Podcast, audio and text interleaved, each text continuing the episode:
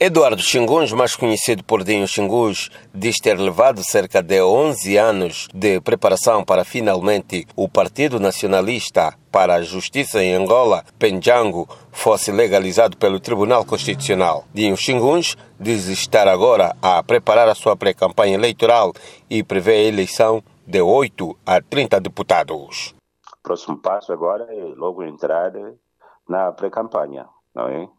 E depois da pré-campanha, quando começar a, a campanha mesmo oficial, também fazer tudo para que venha agosto de 2022, passamos o suficiente para termos a primeira pedra na, no Parlamento. Então, nós, o máximo, ser ambicioso, não pecado, que seja aí por aí 20 e tal, 30 mais. O político reconhece existirem no país dois grandes partidos e, por isso, entende que vai precisar tempo para se impor num mosaico político angolano.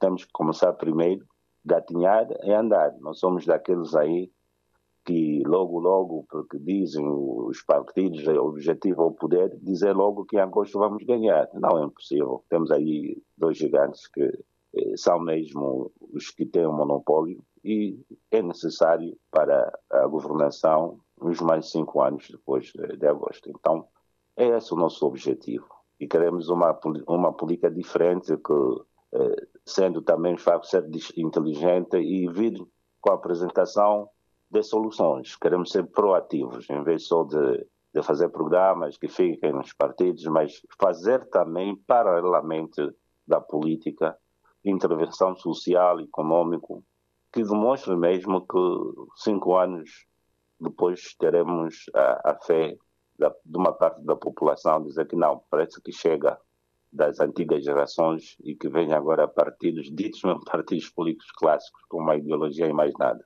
Coque Mucuta, Luanda.